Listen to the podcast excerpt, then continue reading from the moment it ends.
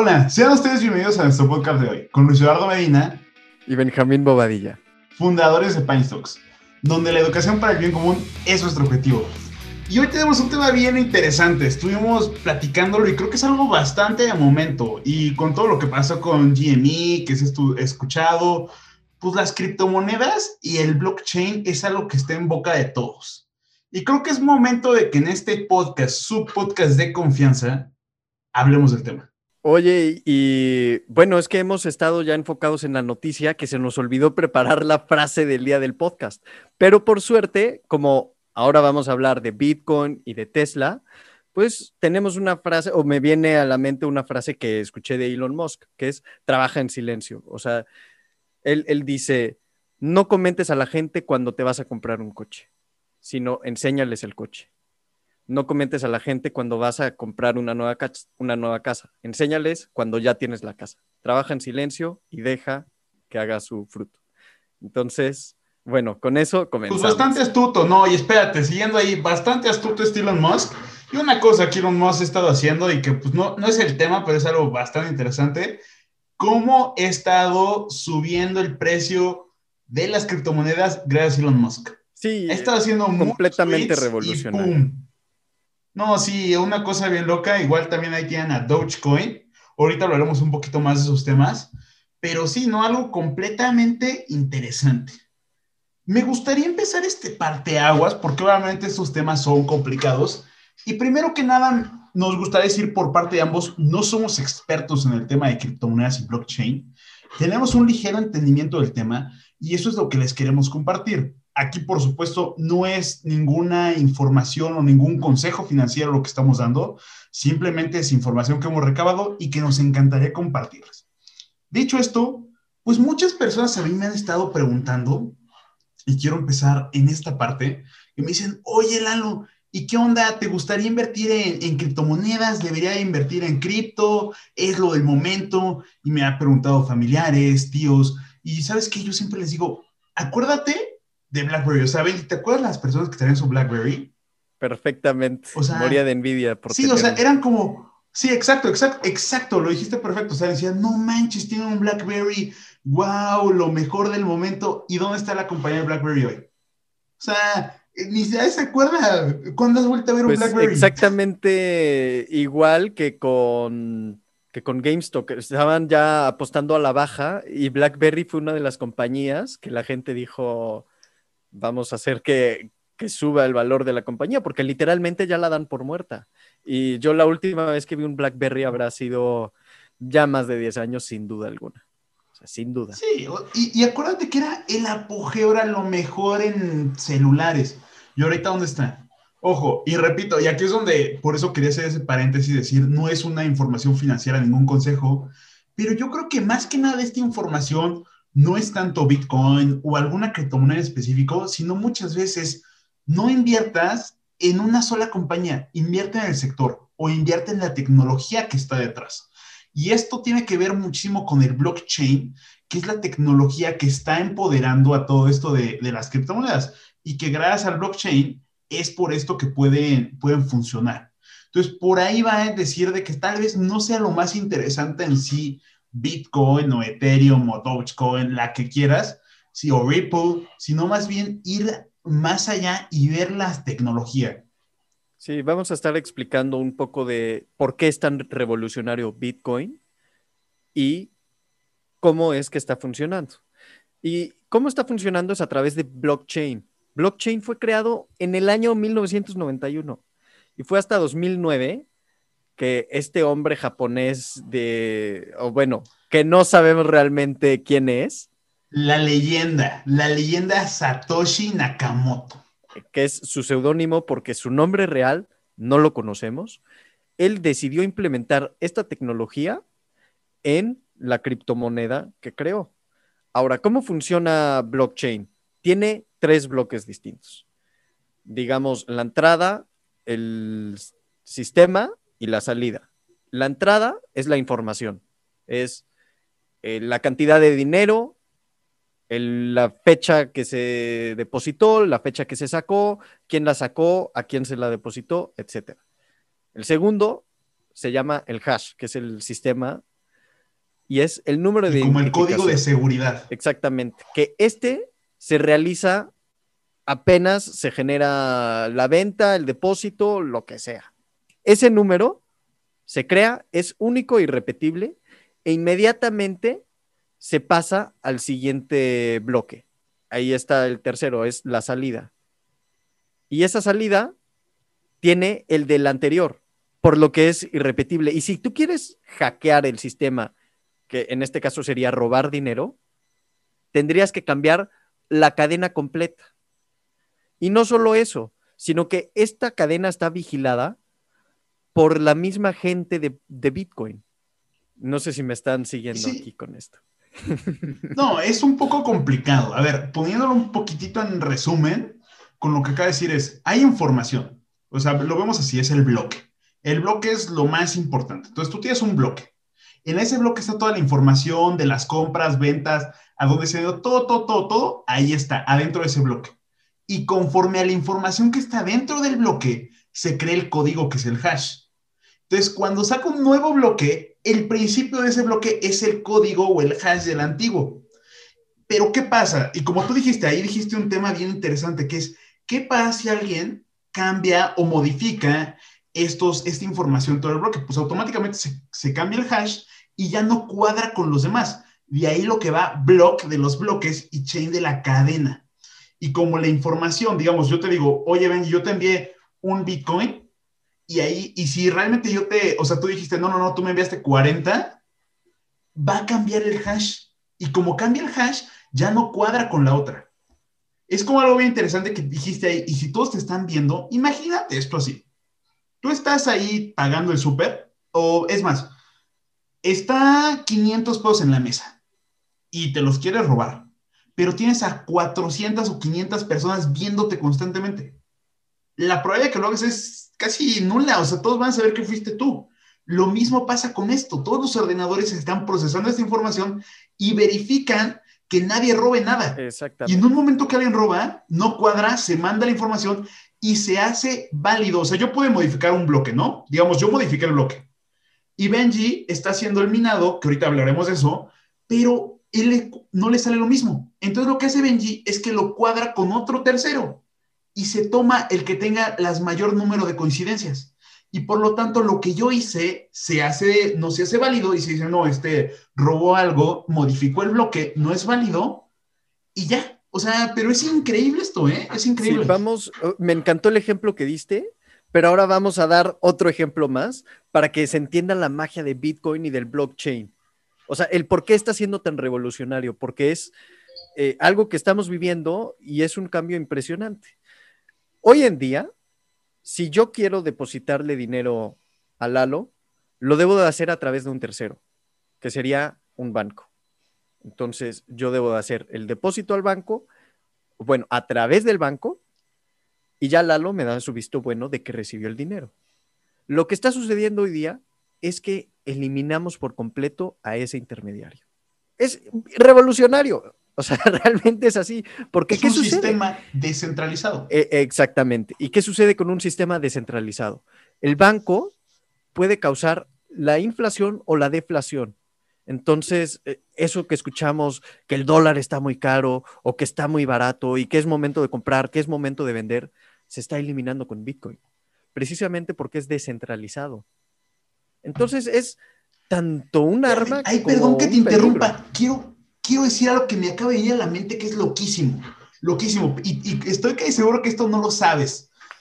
Esto está cañón. Y todos asociamos esto con la, tú dijiste algo muy cierto, la inflación, ¿no? La inflación es ese ladrón silencioso a tu dinero. Eso es, es un ladrón que está quitándole valor a tu dinero constantemente. Y toda la gente cree que la mejor manera de guardar valor es a través del oro.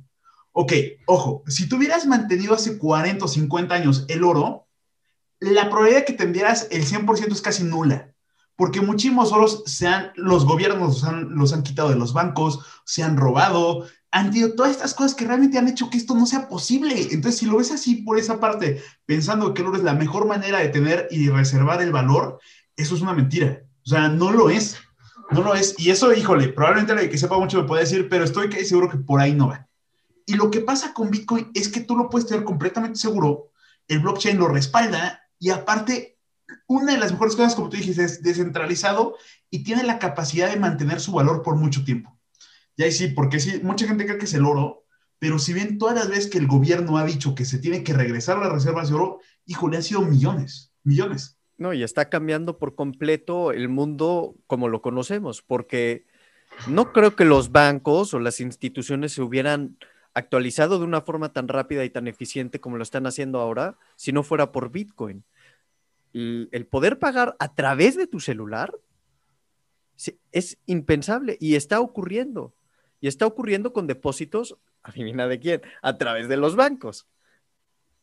O sea, hoy día yo puedo llegar y pagar con una criptomoneda.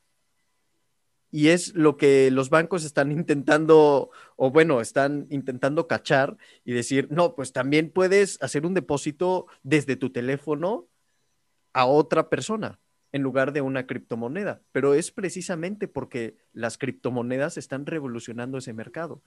No, y eso, por esa parte sí tienes toda la razón. O sea, la inflación, recordemos también que existe todo esto de la oferta y la demanda, pero ten en cuenta que aquí se quita ese factor. Lo que pasa es que no hay manera de que haya más. O sea, sí, sí, sí, con el premio del minado, pero no afectar tanto, porque eso tiene que ser, ahorita hablamos un poquitito de eso, pero no va a ser como los bancos o la federación que empiezan a, o el Banco de México empieza a imprimir, imprimir, imprimir dinero, y eso es lo que pasa, o sea, con Bitcoin no tienes eso, no se van a imprimir más Bitcoins, no se va a hacer inyecciones de liquidez, o sea, no pasa eso, no tienes ese, o sea, solo se deriva por el precio de la oferta y de la demanda, eso está loquísimo.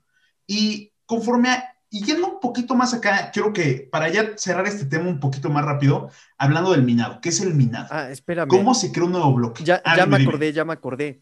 Como es descentralizado, esa es su ventaja. Pero al mismo tiempo, ahí viene su desventaja. ¿Qué sucedería si alguien te estafa con un Bitcoin y te roban un dinero inmenso? No tienes a quién recurrir porque es precisamente descentralizado. Si en un banco tú tienes una pérdida o sea, por, porque te estafaron o te robaron la cuenta, el banco debe de buscar y hacer una manera para poderte regresar tu dinero. En Bitcoin debes de confiar en la comunidad y en el blockchain para ver quién ha sido y cómo ha sido que te ha estafado el, el dinero. Sí, ahí tienes, eso es un gran punto, ¿no? No estamos diciendo que Bitcoin vaya a ser perfecto, pero estoy seguro, o sea, es más fácil verlo a futuro. Si yo te pregunto, oye, Benji, ¿tú crees que en 20, 30 años el blockchain y esta, toda esta nueva tecnología vaya a ser parte fundamental de nuestras vidas? Estoy seguro que la respuesta es que sí.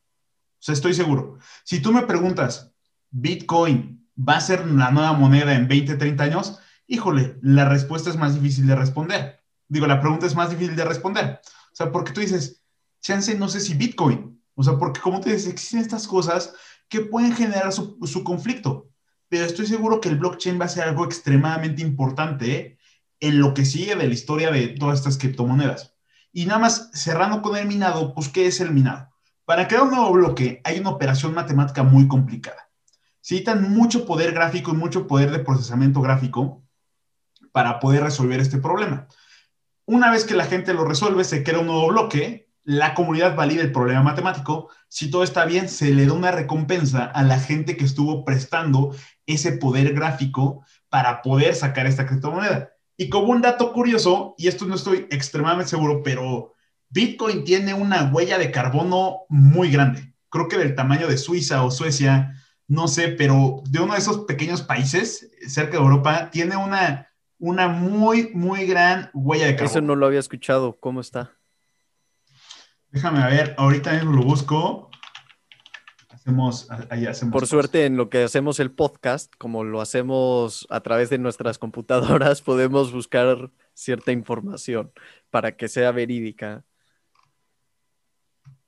A ver, aquí dice, si fuera un país, su huella de carbono anual estimada sería comparable a la de Nueva Zelanda.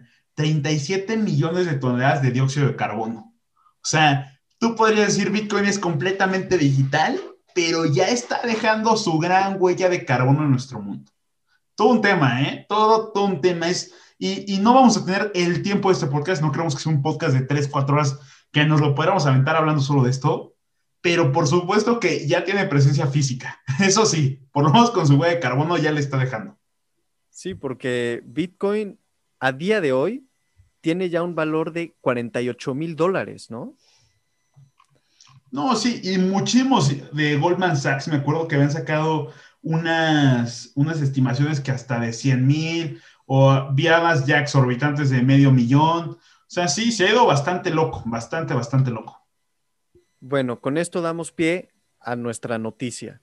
Eh, a principios de mes, lo que había sucedido fue famosísimo lo de GameStop, Wall Street Bets. Pero decidimos, como eso fue bastante obvio y bastante comentado, esta otra noticia que también es muy interesante y que a largo plazo vemos un potencial increíble, y es Tesla comprando bitcoins. Como habíamos dicho al inicio, el, dueño, ¿cómo se llamaba? Elon Musk, ¿qué pasó, Elon Musk, que se le conoce como el empresario punk revolucionario, que está haciendo las cosas de una forma distinta, ah, que nunca esperamos de alguien de, esa categoría, ¿no? Pero para bien o para mal, las está haciendo. Y una de las que está haciendo es las criptomonedas. Ahora, Tesla ha adquirido millones y millones de dólares en criptomonedas y es ya gran parte de sus activos. De hecho, se calcula que Tesla está ganando más eh, con el valor de los bitcoins, con su revalorización, que con la venta de los automóviles. No, es, loquísimo. O sea, y sabes que algo sí decían que esto iba a ser un efecto dominó. Porque también Elon Musk anunció que muy pronto vas a poder comprar un, uno de sus carros con bitcoins. ¿Y qué pasa? Y esto me querían, perdón que me regrese tantitito, pero creo que es algo bien interesante y que no tocamos lo suficiente. ¿Qué pasa y por qué creo que es complicado que la gente empiece a aceptar Bitcoin como su moneda de uso común? Tú no podrías decir, oye, ¿sabes qué? Ahorré dos Bitcoins para comprar mi carro. Y después, y ahorraste cinco o seis años. Y después el precio ahora son cinco Bitcoins. O luego se baja a un Bitcoin. La gente no está preparada para tener esa fluctuación. Actualmente, posiblemente en el futuro sea otra cosa. Pero actualmente la gente no está preparada para tener esa fluctuación tan grande en el precio de su dinero al día de hoy. O sea, tan grande y tan abismal como es con la volatilidad de esas criptomonedas, no es el momento para que la gente empiece a aceptarlas. Pero ¿qué pasa? Y esto que, y, lo importante de esta noticia con Elon Musk y Tesla es que creó un efecto dominó. Después de que una compañía que estaba en el Fortune 500 aceptar estos tipos de pago, se viene el efecto dominó y muchas otras compañías también han tomado la iniciativa de empezar a aceptar Bitcoin o de siquiera ingresarlo como una parte de sus activos. Y eso es algo que va a empezar a cambiar. Entre más lugares lo acepten, mucho más fuerte será la confianza en esa moneda y entre más que te haya, posiblemente sea mucho menor la volatilidad. Bueno, y luego está la historia del huevo y la gallina, ¿no? El qué fue primero. Algo muy similar ocurre en las acciones sube el valor de la acción porque subió el dividendo y sube el dividendo porque subió la acción. Uno sube el otro. Algo similar está ocurriendo ahora entre Tesla y Bitcoin. Está subiendo la acción de Tesla porque está subiendo la acción de Bitcoin. Y, como tenemos a nuestro, bien, a nuestro buen Elon Musk como el punk economista, o bueno, el punk, el CEO punk, que además en Twitter revoluciona la moneda él dice, compren esta moneda y la gente va, lo hace y revaloriza el, valor del Bitcoin. Y además, esos Algo son los que tiene Tesla. Y mucha gente le decía de que, ¿cuánto te pagan para hacer esto? Y es como, oye, soy el hombre más rico del mundo. O sea, ¿cómo que cuánto le pagan para hacer eso? Pensando que es como publicidad o algo así. Es como, pues, oye, ¿qué le vas a ofrecer al hombre más rico del mundo? O sea, ¿cómo le vas a pagar? Sí, No, loquísimo, loquísimo. Y cosas como de que solamente lo haya puesto Bitcoin en su biografía en Twitter y subiera 17% la criptomoneda. Es loquísimo, loquísimo, loquísimo lo que estamos viendo hoy en día. No, pero precisamente por lo revolucionario que es este hombre, está viendo la gran oportunidad que hay en el Bitcoin, precisamente por la digitalización que hemos comentado antes, y probablemente vaya a aprovecharlo precisamente para forma de pago de sus automóviles. si a sus clientes les facilita la vida hacer el pago de forma digital, ¿por qué no lo va a permitir? De hecho, hay una noticia muy interesante que nombra que Tesla podría ser el primer banco de bitcoins. O sea, ya podría ser algo centralizado, pero nos damos cuenta de la magnitud. Un solo bitcoin vale más de un millón de pesos, 50 mil dólares. Y Tesla está manejando millones y millones. No, sí, algo bastante, bastante, bastante grande. Y podría también el valor todavía al propio activo que es el blockchain. Imagínate esta manera para elecciones, o sea, que es completamente, o sea, existe esta seguridad, no se pueden cambiar los datos, no hay nada de que esto se cambió, que se cayó el sistema, o sea, no se puede hacer eso. O sea, la aplicación que tienen este tipo de tecnologías, que probablemente todavía no lo sabemos. Eso está loquísimo, o sea, desde, y estaba viendo cuando estábamos haciendo un poquito de investigación para, para traerles este podcast, desde el momento de que tú lo puedes hacer para alimentos, para joyas, de que tienes que tener todo el tiempo el blockchain y si se rompe, pues tú sabes que algo raro pasó con tu producto o la comida que estás consumiendo. Eso es algo bien interesante y es un tema que no creo que se está hablando lo suficiente, pero el poder usar esto para elecciones, yo digo que es algo bastante, bastante interesante y una opción que estoy seguro que en unos cuantos años lo vamos a estar viendo. Sí, sobre todo si seguimos permitiendo o teniendo hombres tan revolucionarios como es Elon Musk, que avanzan y, multiplican esto, eh, este crecimiento. Que además, o sea, para bien o para mal de su empresa, ya está altamente ligado y que aparentemente mucha gente dice que es una burbuja, pero cada vez toma más fortaleza y cada vez toma más seriedad. Y cada vez, eh, mucha gente siempre ha dicho, esperaré a que explote esta burbuja, que explote esta burbuja. Y, no, tiene unas buenas correcciones, pero ah, está creciendo y está haciéndolo de una forma saludable incluso.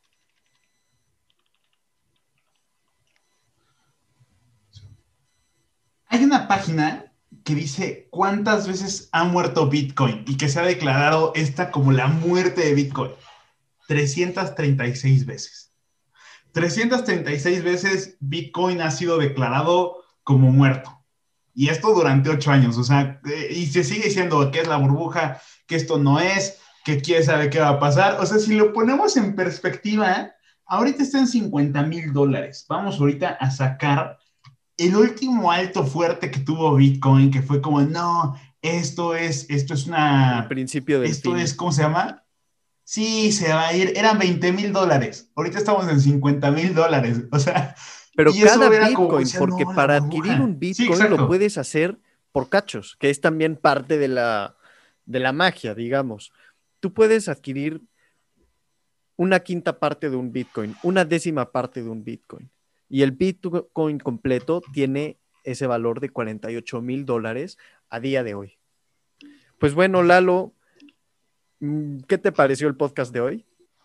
Bien interesante, caray. O sea, y es una cosa que me encanta porque te digo, me lo han preguntado muchos familiares. Me han dicho, oye, ¿tú en cuál vas a invertir? De hecho, algo bien interesante que ni lo debería estar diciendo es que yo hace como cuatro meses compré Dogecoin, que es, esto es una criptomoneda completamente basada en un meme, o sea, hay de todo, es como un mercado donde está, hay miles de monedas. Y, y sí estuvo loquísimo, pues un 11, 11 veces de rendimiento es algo que a veces ni te la crees, yo vendí obviamente en ese momento, pero esto de las criptomonedas, y repito, para nada esto que estoy diciendo es una, un consejo de inversión, simplemente es educar con fines educativos, pero este es un tema que en lo personal me apasiona muchísimo y qué bueno que nos decidimos hablar de este. ¿A ti qué te pareció? Cuéntame. Pues igual un pequeño disclaimer, eh, esto no son consejos financieros, es simplemente lo que ha sucedido y un poco de nuestra investigación de cómo funciona eh, la criptomoneda. Y con esto les damos nuestro, nuestra despedida. No se olviden de escribirnos para que hablemos de cualquier otro tema. Síganos en redes sociales, estamos en, como Pine Stocks en Instagram, Facebook y Twitter.